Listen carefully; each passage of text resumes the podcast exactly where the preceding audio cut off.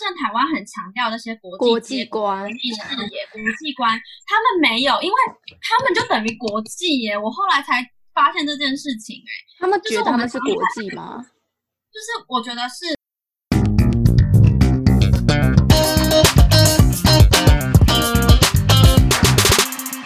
欢迎收听边吃边聊，我是妮娜，尤其是美国。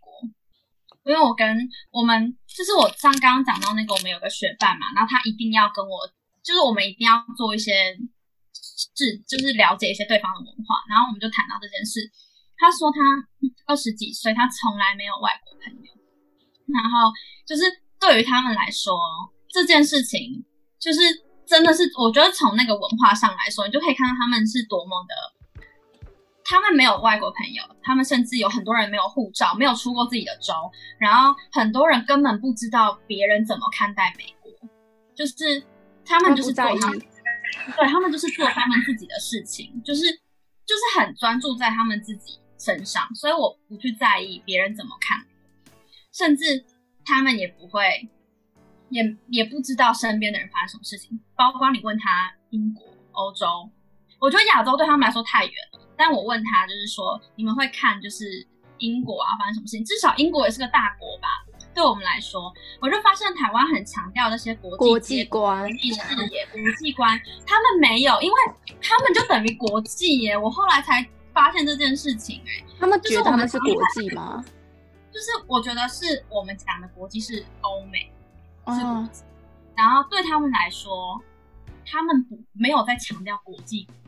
真的很国际观这件事情，因为毕竟我觉得我有去反思这件事情，是因为我们讲的国际视野其实应该讲的是全球嘛，就是你也要看到东南亚，你也要看到非洲，你也要看到中南美。可是其实我们在国际视野里面，我们也会讲到的接轨都是跟欧美，欧美，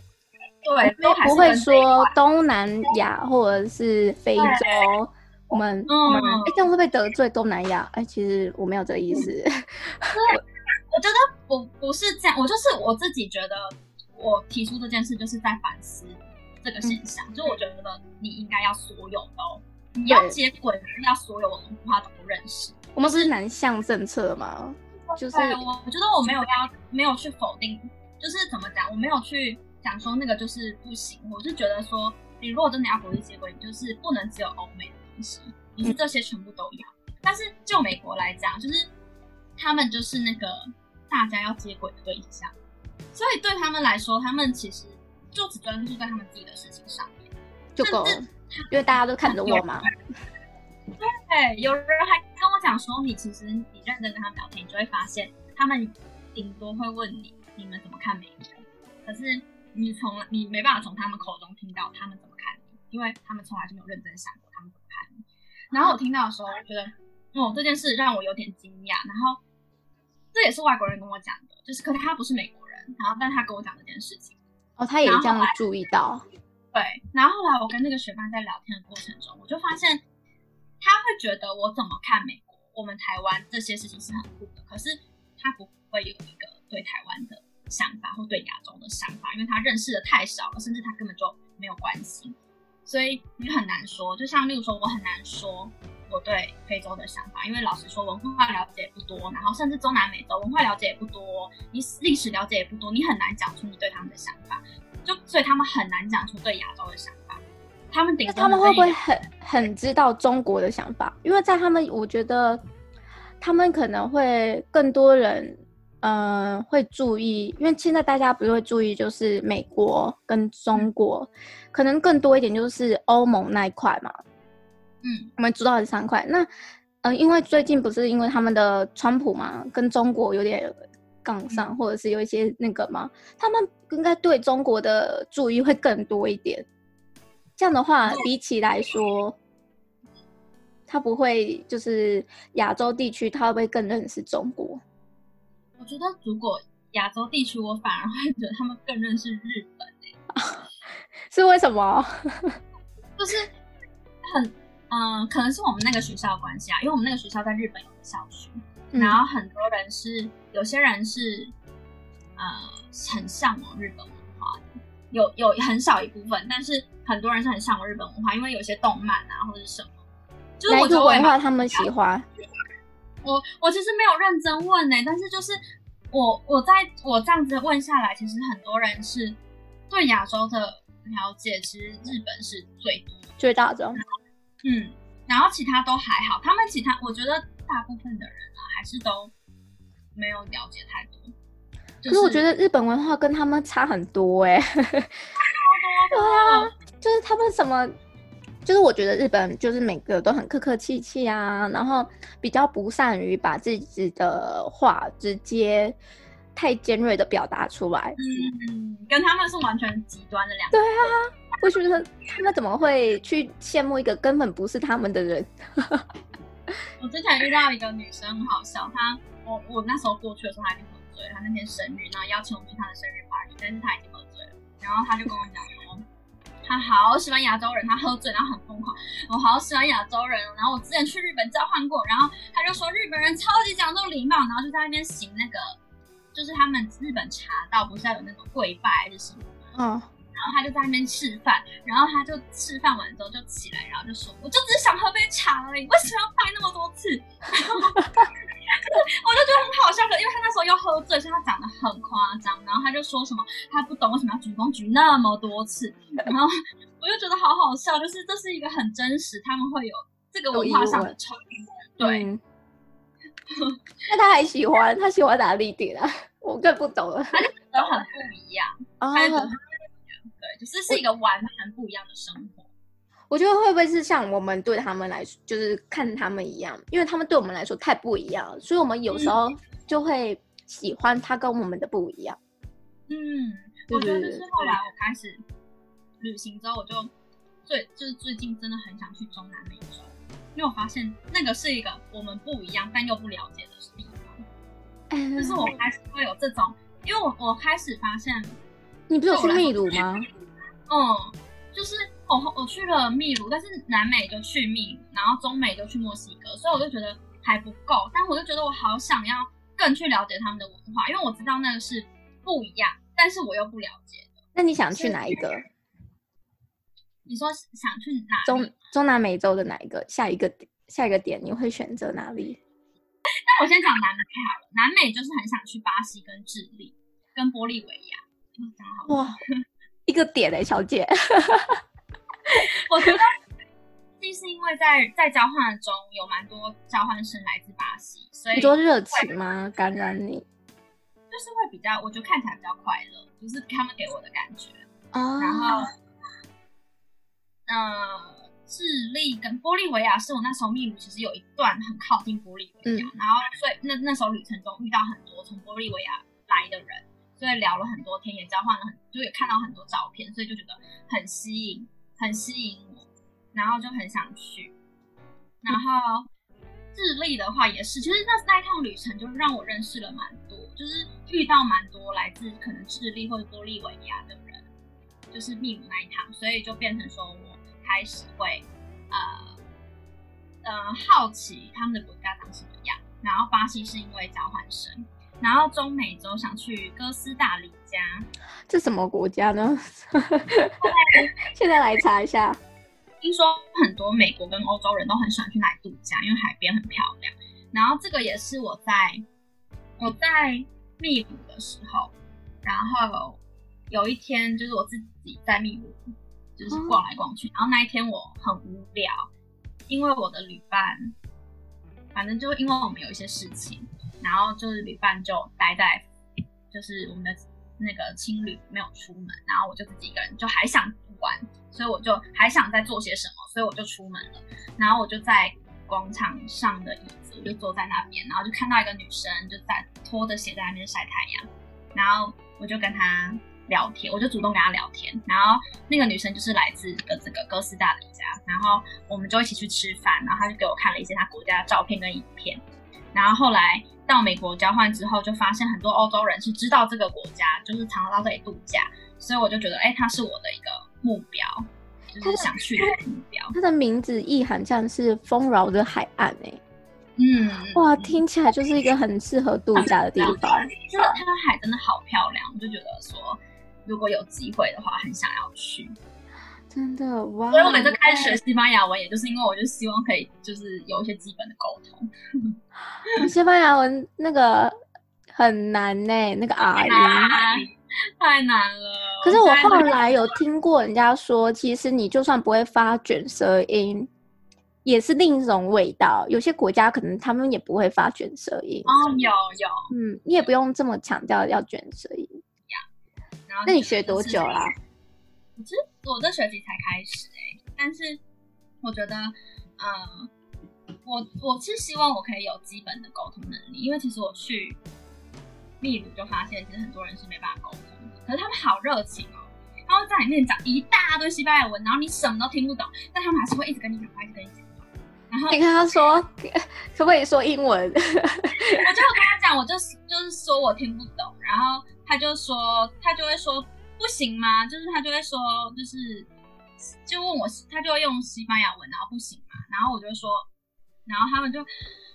然后就很努力要挤出一些英文单词，但又挤不出来。可是他们就是很努力想跟你讲话，哦，他们没有放弃，就是就是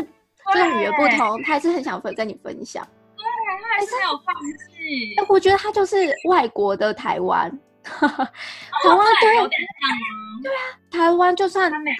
阿公阿公阿嬷，就算嗯语言不通，他们对于外我们对于外国人阿公阿嬷级也是很热情。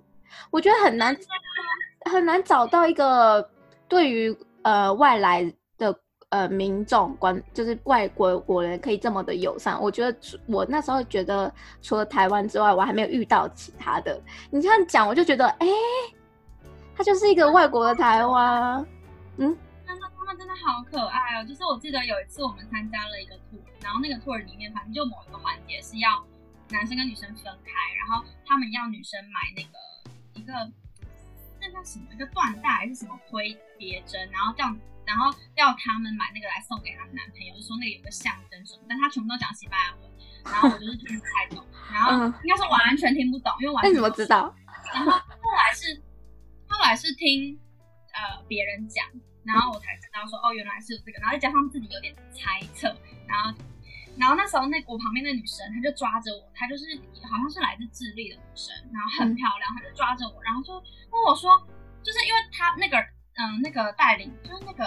导游吧，就一个一个问说要不要买要不要买，然后大家就开始掏钱嘛，然后到我的时候我就摇手，然后那女生就抓着我，然后很激动，然后跟我讲了一大堆一大堆，然后就在那边嗯。呃呃，boy boy boyfriend，然后就是挤出这一个单字，然后然后就看着我，就说，嗯，就是我就摇头，就说，嗯，no，就是你知道，就是很可爱，他就是一直告诉，他就很想要跟你解释说这个要买给男朋友，但其实我那时候去的时候是一个人嘛，然后我就是也没有没有要买那个，他就是觉得说我要跟你解释怎么办，你听不懂。然后你要买这个东西，因为这个东西要给你男朋友。然后我觉得他太可爱，他一路都好激动，然后一直讲一直讲，就是后来挤出一个单字叫 boyfriend。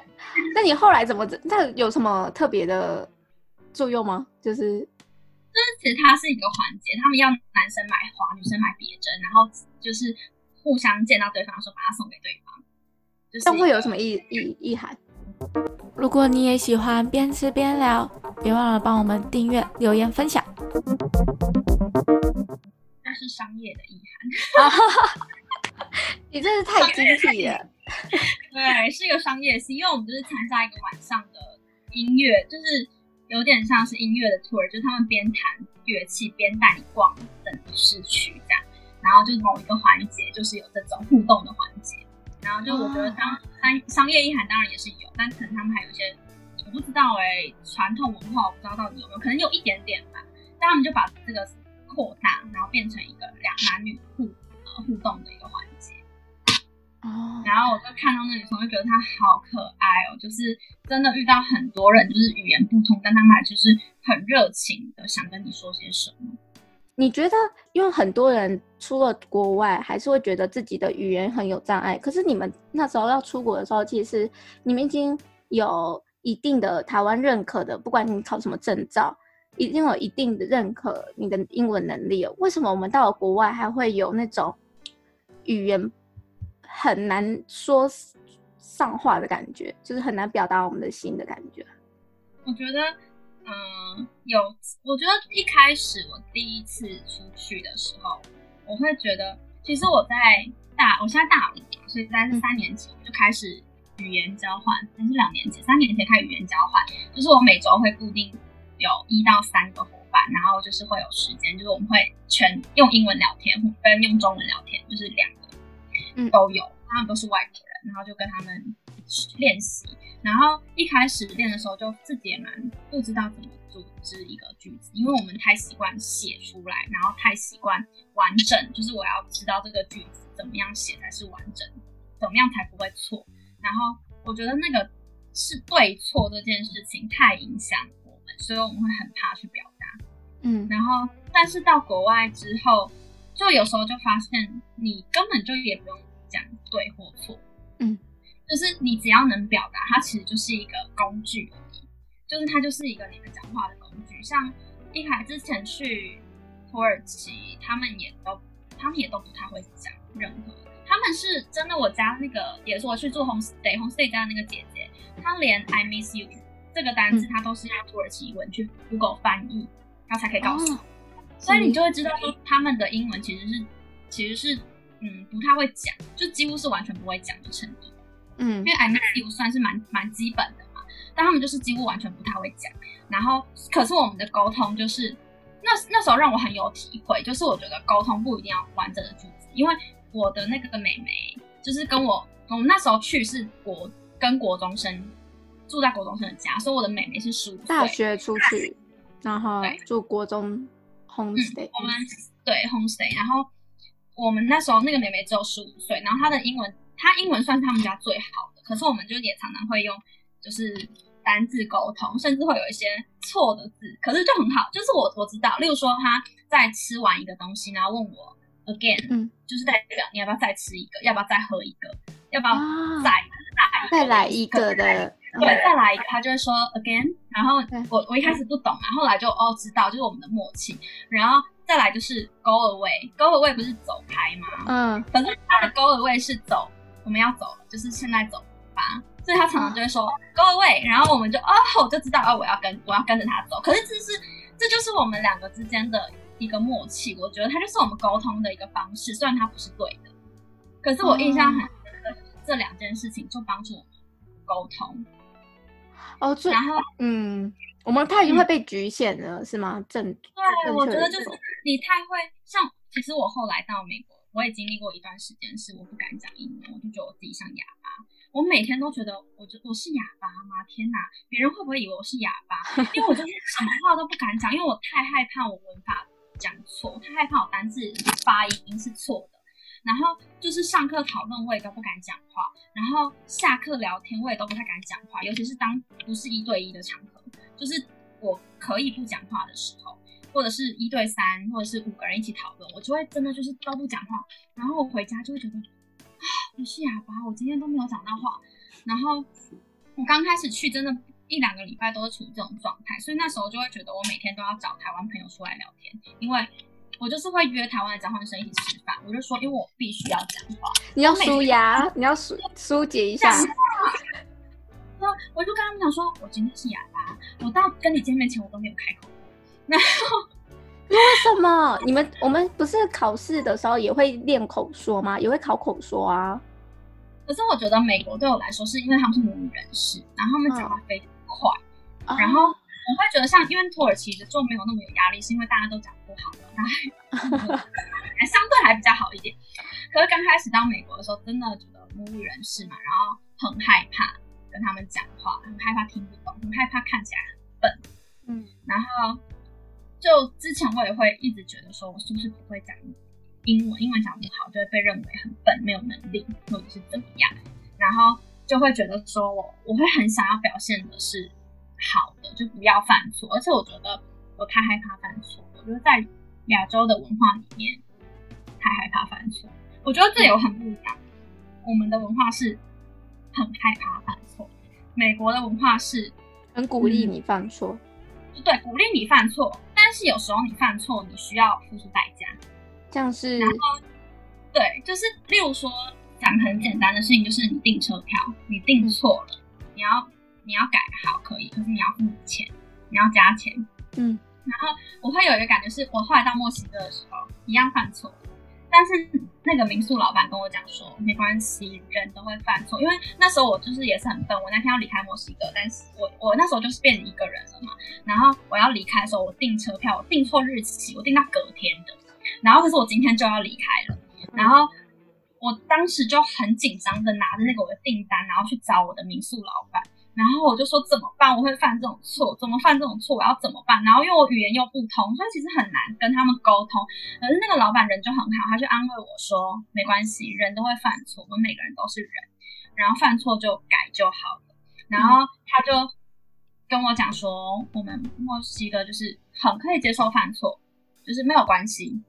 然后果然他就带我去改车票，然后他们也没有跟我收任何的钱，也没有讲任何的话，就是让我改。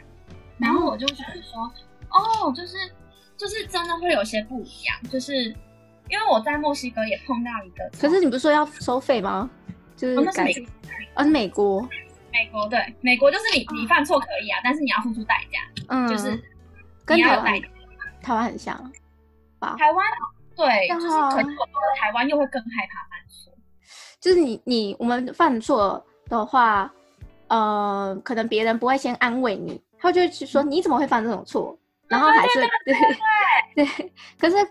对，然后再去改，然后再付一单单价那个代价。那可是如果在美国，会不会是你犯错之后，别人会先说没关系？先了解你为什么会有这样的想法，或者是你为什么会犯这种错，嗯、就是会有种先去更好奇你做这个不这个不一样，或是对你有这个不一样的是为什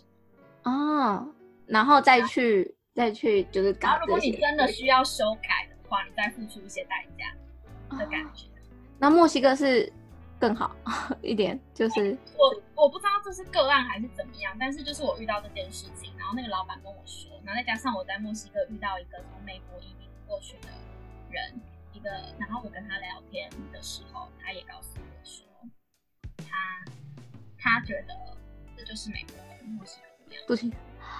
就是我觉得我很棒的地方哎，他就跟你说没关系，只要是人就可以会犯错。对，我觉得那个民宿老板这样讲真的是很安慰我哎，因为我当时就觉得我怎么完了，我怎么会做这种事？我怎么会犯这种错？而且重点是你会知道，因为其实在美国为了这个付出过不少代价。哎，你。你让我想到我在读书的时候，我我这种很害怕犯错。哎，我记得我我在读书的时候，好像国高、国中还是高中，忘记了。然后我就上课迟到，可是我我是犯我是自己迟到嘛，可是我就会觉得我有一个迟到记录，很很丢脸。然后我觉得好像我犯了多大的错，好像。其实那个也不会记你的粗操性，好像也不会吧。只是可是你就觉得我我有个东西在记录在那里，然后我就我真的是快哭了。我这样就为了一笔 迟到，就上课迟到，然后快哭的去跟我的班导说我有这个东西。然后其实我内心是希望说老师可不可以帮我取消？嗯，对。可我记得我们那时候老师就觉得你你迟到就是迟到，那你就是要。呃，这个记录就是因为你迟到，呃，因就是因为你真的迟到，你真的犯错就会有。那他也说，就是他可能在他眼里觉得才一笔而已，也不会影响你的操性，你在紧张什么的那感觉吧。所以我觉得那那一次真的是对我蛮大的影响，就是对啊，我真的迟到，为什么我还会想要说可以取消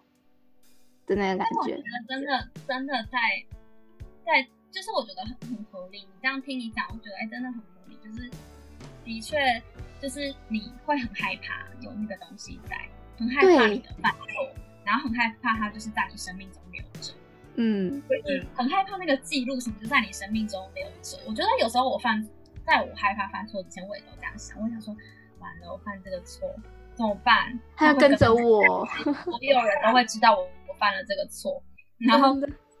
我。没办法，就是我这一辈子就是没有办法改变我犯这个错的事实，会有那种很可怕的想法。对，其实你要说他这种造成什么吗？不会，你就觉得好像他好像是是你人生中的污点的感觉。我好像就是这样就变成坏学生，或者是我会这样。可是其实 后来觉得长大一点之后，就会觉得觉得这种以前的小坚持很很好笑。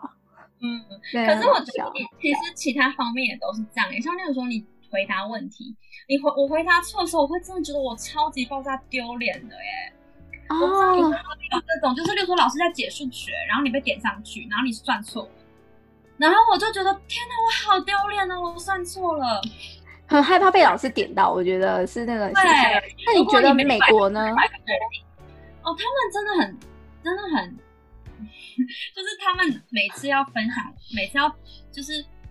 分享事情的时候，他们都很愿意举手，然后举手讲怪的话，嗯、甚至可以直接举手。就看完一个影片，老师说：“哎、欸，你们有没有什么想法？”有人举手说：“我喜欢。”然后我就想说：“这这是一个可以要举手讲的事情吗？”他就说：“我我很喜欢哎、欸，但我现在也说不上来我为什么喜欢，我就是觉得我感觉很，很不错。”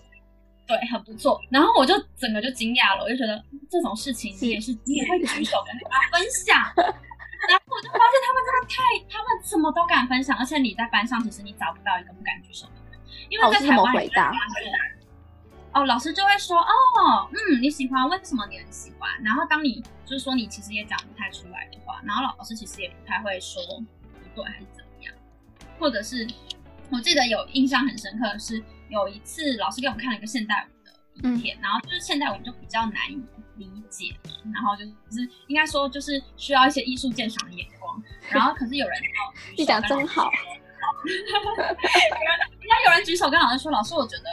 那两个人好像喝醉的人，然后你看，可是老师也很接受，老师就说，哦，为什么你这样觉得？然后他就说，因为他们两个的舞步啊怎么样，然后看起来就是很很没有。没有规划，然后就是很很乱，然后有点就是有点像是没有意识的在做这件事情。嗯、然后老师也接受，然后说哦，很酷的想法，然后再问其他人有没有其他想法，就是就会觉得没有，其实都没有标准答案，老师什么都可以接受。但老师不会解释说他为什么要这样跳吗？也不会耶，因为他就是很鼓励大家有自己的想法，所以他到最后一堂课。就是他会解释一些，例如说这个东西是他用了什么样的技巧，或者是他编舞用了什么样的手法，可是他不会去改变你心中的诠释，你心中自己对他的诠释。所以他是先问完你之后，然后才讲说他是怎想要表达什么，还是他先讲完他想讲的，再问大家的想法？他是先问大家的想法，然后问完再给大家一点，就是说哦，那其实这一。这个东西，他们其实运用了哪些，比如说编舞的技巧啊，或者什么，就是给大家一点的、一点那个，呃，引导的感觉。可是他也不会告诉我说你你的想法是错的，或者是你刚刚的解释是错的，因为他是鼓励每个人都有自己的诠释。然后我觉得，呃，我觉得很多人都说，呃，美国教育很鼓励你发言，他也不会直接跟你说你错。可是我觉得这个是对于。很多是思想方面没有标准答案的题目可以这样。那如果你有没有上过他的数学课？因为数学就很明显的对或错啊，我到底知道怎么说？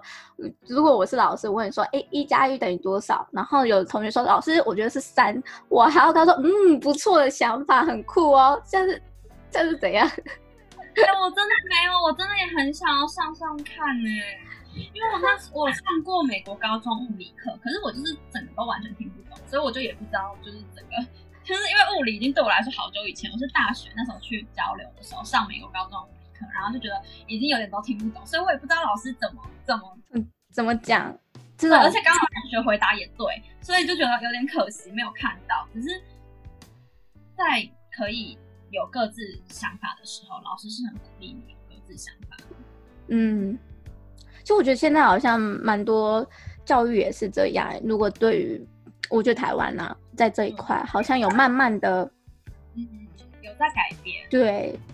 我就，但是我我常常跟他们分享，我就说，其实很多台湾的教授就是没有人会跟他互动，就他自己讲的很开心，然后也很少人会跟他互动，有点可可怜呢、欸。其实我觉得，而且我觉得在美国有有一个。我在美国遇到有一个事情，我觉得还蛮蛮特别的，就是我们有一个舞蹈老师，有一个现在就是那一堂课是老师是一个舞者，然后他来教我们，就是也是关于一些舞蹈鉴赏跟当地的舞蹈经验的那种老师。然后他就跟我们说他的，呃，他排了一个作品，但是那个作品的男主角打电话跟他讲说，在表演前一两天打电话跟他讲说他没有办法表演，然后就是呃。就是跟他讲这件事情，然后老师一到班上，他就把这件事情跟我们大家说，他就说他今天，他就当然一开始先寒暄问候一下大家，然后就说他其实有遇到一件事情，就是他他的男主角突然跟他说他不能表演了，然后要他来处理这整件事情，然后他就说他现在有一些想法，可是就是第一个想法是他自己下去跳那个男主角的舞。嗯就变成两个女生，虽然原本是一个情侣的舞，可是后来变成两个女生，或是他在找一个人跳跳那个位置，但就变成你要很快的去顶替，然后很快的排练什么之类的。然后他就提出这件事情，在课堂上就直接问大家的意见。他就说：“那对这件事情你们觉得呢？”嗯、然后那时候就觉得哇，这是其实还蛮特别，因为其实说真的，这是老师的私人私人事情，他愿意说出来。对，老师把这件事情带到课堂上，然后。让大家来对这个舞蹈，因为它其实也可以变成课程的一部分，因为就变成说我们看完老师这个舞蹈的作品，然后，然后我们先看老师舞蹈作品的影片，就是有双人男女跳的，然后老师在跟我们讲这个问题，所以我们先看过那个影片，然后后来我们在做这件事情的讨论，就有点像它变成课程的一部分，然后让同学去案例去处理的感觉。如果我们现在对于这个舞蹈，你觉得这样的难易度？我们有可能，如果你想要提出是找人来顶替，你觉得有可能吗？就是你内心可能会有一种这样的思考，嗯、就是就是觉得刚好他遇到一个问题，然后他刚好把这个带入课程，啊、所以他就也问大家大家的想法怎么样，然后同学们也都很就是很很很会跟老师分享，就是说，哎，我觉得两个女生也不错，可能他们的关系就不会是情侣，而是一个人是比较多控制。一个人是比较多被控制，他们是一个新的关系，而不是情侣那种很制定的关系。就是他就开始学生就开始有自己的想法，可是其实我知道老师他就是我觉得这很酷，就是老师会把他这个东西带入课程，然后也愿意在课堂中跟大家分享，说他其实今天来的时候心情不太好，因为他有这样一个事情，然后他有点烦恼，有点苦恼，然后我觉得那是那个会有点改变了。关系，对，就是一种亦师亦友。对对对对对对，就是在台湾，老师就很专业，台湾的教授老师就是很专业，他其实不太会把他生活的小事来，还给他听你的意见，觉得你觉得我这样子是怎么样？呃，就是嗯，会感觉我们好像要划分好我们彼此间的关系的感觉。对，可是我也不是很喜欢这样哎、欸，就是我觉得尊重是打从心里而来的，而不是那些形式。嗯、对、嗯，但是我觉得你你做的很好，就是你跟学生之间的距离，我觉得你拿捏的很好哎、欸。嗯，你怎么觉得？我觉得我在看你的 po 文，我就会觉得你跟学生的程度是有一定程度的亲近，但是又有一个，就是我觉得那个距离是。就是真的是亦师亦友的距离，因为像我自己也在有在跟学生嘛，所以我就觉得我、嗯、我其实会把距离拉的比较开，就是我我很自己有些，嗯，我觉得这个很难诶、欸。其实我也在学习，因为你有时候好像过让他们过度靠近，他们会失了分寸，所以你就是要适时的靠近又拉远，适时的靠近拉远。其实我没有，我也没有很厉害，我觉得我也是在每个学生中在学习这样的感觉。嗯，我觉得真的要做到亦师亦友，真的有点难呢、欸。就是你可能还是会，如果它是一个光谱的话，你可能会偏向哪里一点。然后，可是这个东西不是一个动态的，你可能就过，呃，有时候偏老师威严一点，然后你就在偏过来，就是你一直在那个摆动的感觉。